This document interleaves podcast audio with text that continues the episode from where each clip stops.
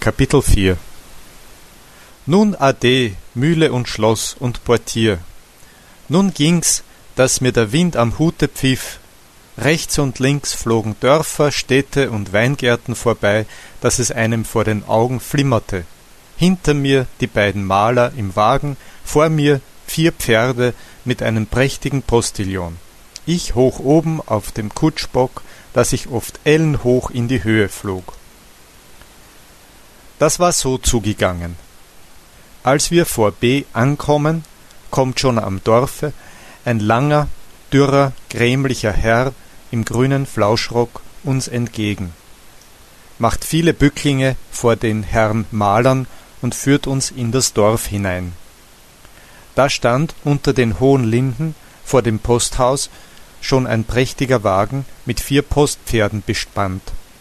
Herr Leonhard meinte unterwegs, ich hätte meine Kleider ausgewachsen.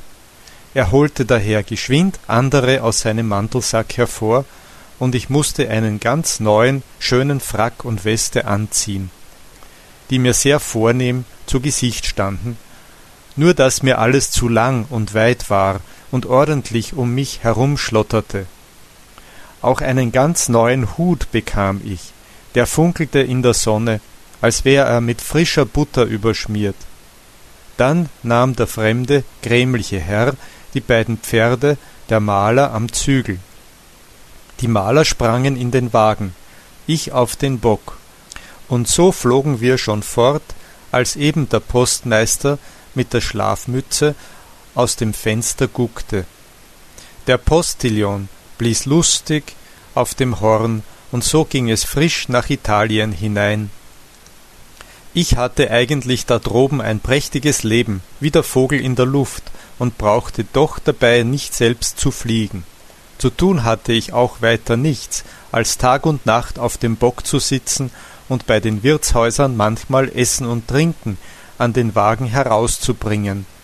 Denn die Maler sprachen nirgends ein, und bei Tage zogen sie die Fenster am Wagen so fest zu, als wenn die Sonne sie erstechen wollte. Nur zuweilen steckte der Herr Guido sein hübsches Köpfchen zum Wagenfenster heraus und diskurierte freundlich mit mir und lachte dann den Herrn Leonhard aus, der das nicht leiden wollte, und jedes Mal über die langen Diskurse böse wurde. Ein paar Mal hätte ich bald Verdruß bekommen mit meinem Herrn. Das eine Mal, wie ich bei schöner, sternklarer Nacht droben auf dem Bock die Geige zu spielen anfing und sodann späterhin wegen des Schlafes. Das war aber auch ganz zum Erstaunen.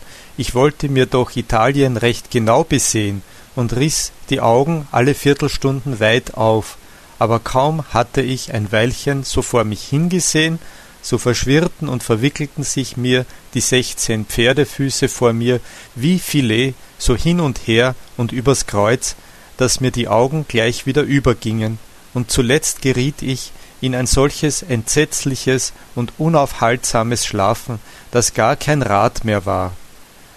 Da mocht es Tag und Nacht, Regen oder Sonnenschein, Tirol oder Italien sein, ich hing bald rechts, bald links, bald rücklings über den Bock herunter, ja manchmal tunkte ich mit solcher Vehemenz mit dem Kopf nach dem Boden zu, dass mir der Hut weit vom Kopf flog und der Herr Guido im Wagen laut aufschrie.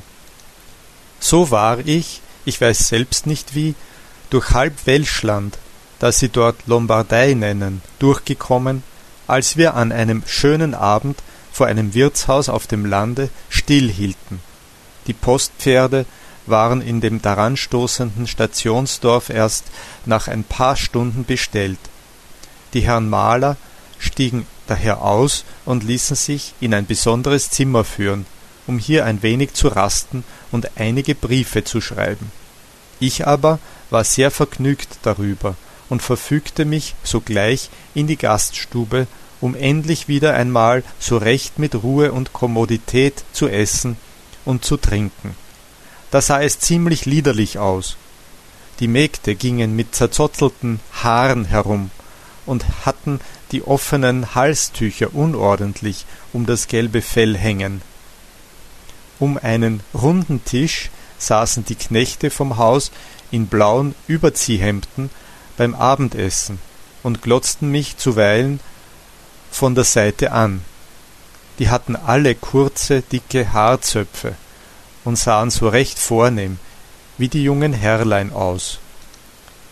Da bist du nun, dachte ich bei mir und aß fleißig fort, da bist du nun endlich in dem Land, woher immer die kuriosen Leute zu unserem Herrn Pfarrer kamen, mit Mausefallen und Barometern und Bildern. Was der Mensch doch nicht alles erfährt, wenn er sich einmal hinterm Ofen hervormacht. Wie ich noch ebenso esse und meditiere, wuscht ein Männlein, das bis jetzt in einer dunklen Ecke der Stube bei seinem Glas Wein gesessen hatte, auf einmal aus seinem Winkel wie eine Spinne auf mich los. Er war ganz kurz und bucklig, hatte aber einen großen grauslichen Kopf mit einer langen römischen Adlernase und sparsamen roten Backenbart, und die gepuderten Haare standen ihm von allen Seiten zu Berge, als wenn der Sturmwind durchgefahren wäre. Dabei trug er einen altmodischen, verschossenen Frack, kurze plüschene Beinkleider und ganz vergilbte seidene Strümpfe. Er war einmal in Deutschland gewesen und dachte Wunder, wie gut er Deutsch verstünde. Er setzte sich zu mir und frug bald das, bald jenes, während er immerfort Tabak schnupfte.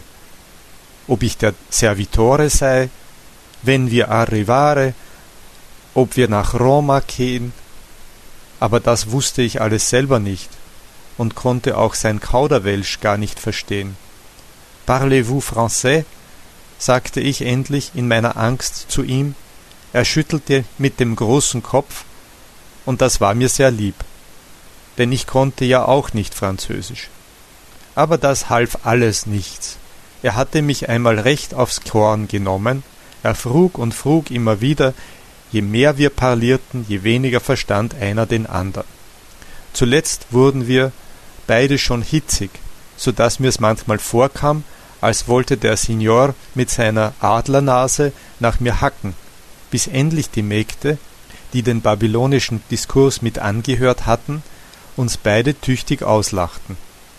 Ich aber legte schnell Messer und Gabel hin und ging vor die Haustür hinaus.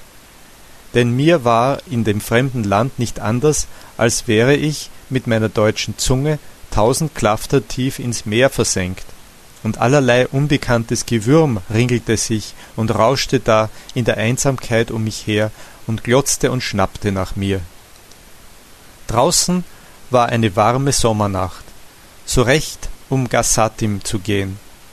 Weit von den Weinbergen herüber hörte man noch zuweilen einen Winzer singen, dazwischen blitzte es manchmal von ferne, und die ganze Gegend zitterte und säuselte im Mondschein. Ja, manchmal kam es mir vor, als schlüpfte eine lange dunkle Gestalt hinter den Haselnußsträuchen vor dem Haus vorüber und guckte durch die Zweige. Dann war alles auf einmal wieder still. Da trat der Herr Guido eben auf den Balkon des Wirtshauses heraus. Er bemerkte mich nicht und spielte sehr geschickt auf einer Zither, die er im Hause gefunden haben musste, und sang dazu wie eine Nachtigall. Schweigt der Menschen laute Lust, rauscht die Erde wie in Träumen, wunderbar mit allen Bäumen, was dem Herzen kaum bewusst, alte Zeiten, linde Trauer, und es schweifen leise Schauer wetterleuchtend durch die Brust. Ich weiß nicht, ob er noch mehr gesungen haben mag, denn ich hatte mich auf die Bank vor der Haustür hingestreckt und schlief in der lauen Nacht vor großer Ermüdung fest ein. Es mochten wohl ein paar Stunden ins Land gegangen sein, als mich ein Posthorn aufweckte, das lange Zeit lustig in meine Träume hereinblies, ehe ich mich völlig besinnen konnte. Ich sprang endlich auf, der Tag dämmerte schon an den Bergen, und die Morgenkühle rieselte mir durch alle Glieder. Da fiel mir erst ein, dass wir ja um diese Zeit schon wieder weit fort sein wollten. Aha, dachte ich, heute ist einmal das Wecken und Auslachen an mir.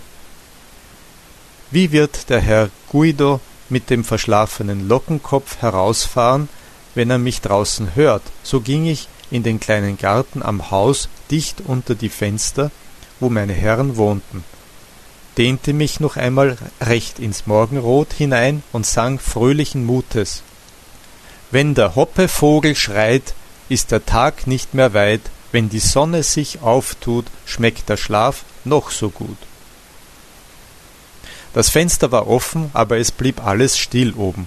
Nur der Nachtwind ging noch durch die Weinranken, die sich bis in das Fenster hineinstreckten. Nun, was soll denn das wieder bedeuten? rief ich voll Erstaunen aus und lief in das Haus und durch die stillen Gänge nach der Stube zu. Aber da gab es mir einen rechten Stich ins Herz, denn wie ich die Tür aufreiße, ist alles leer. Darin kein Frack, kein Hut, kein Stiefel, nur die Zither, auf der Herr Guido gestern gespielt hatte, hing an der Wand. Auf dem Tisch mitten in der Stube lag ein schöner voller Geldbeutel, worauf ein Zettel geklebt war. Ich hielt ihn näher ans Fenster und traute meinen Augen kaum. Es stand wahrhaftig mit großen Buchstaben darauf für den Herrn Einnehmer. Was war mir aber das alles nütze, wenn ich meine lieben lustigen Herren nicht wiederfand? Ich schob den Beutel in meine tiefe Rocktasche, das plumpste wie in einen tiefen Brunnen, dass es mich ordentlich hintenüber zog. Dann rannte ich hinaus, machte einen großen Lärm und weckte alle Knechte und Mägde im Haus. Die wussten gar nicht, was ich wollte, und meinten, ich wäre verrückt geworden. Dann aber verwunderten sie sich nicht wenig, als sie oben das leere Nest sahen. Niemand wusste etwas von meinen Herren, nur die eine Magd, wie ich aus ihren Zeichen und Gestikulationen zusammenbringen konnte, hatte bemerkt, dass der Herr Guido, als er gestern abends auf dem Balkon sang, auf einmal laut aufschrie und dann geschwind zu dem andern Herrn in das Zimmer zurückstürzte. Als sie hernach in der Nacht einmal aufwachte, hörte sie draußen Pferdegetrappel. Sie guckte durch das kleine Kammerfenster und sah den buckligen Signor, der gestern mit mir so viel gesprochen hatte, auf einem Schimmel im Mondschein quer übers Feld galoppieren, dass er immer ellenhoch überm Sattel in die Höhe flog und die Magd sich bekreuzte, weil es aussah wie ein Gespenst, das auf einem dreibeinigen Pferd reitet. Da wusste ich nun gar nicht, was ich machen sollte. Unterdes aber stand unser Wagen schon lange vor der Tür angespannt, und der Postillon stieß ungeduldig ins Horn, das er hätte bersten mögen, denn er musste zur bestimmten Stunde auf der nächsten Station sein, da alles durch Laufzettel bis an die Minute voraus bestellt war. Ich rannte noch einmal um das ganze Haus herum und rief die Maler, aber niemand gab Antwort. Die Leute, aus dem Haus liefen zusammen und gafften mich an. Der Postillon fluchte, die Pferde schnaubten, ich ganz verblüfft springe endlich geschwind in den Wagen hinein, der Hausknecht schlägt die Tür hinter mir zu, der Postillon knallt, und so ging's mit mir fort in die weite Welt hinein.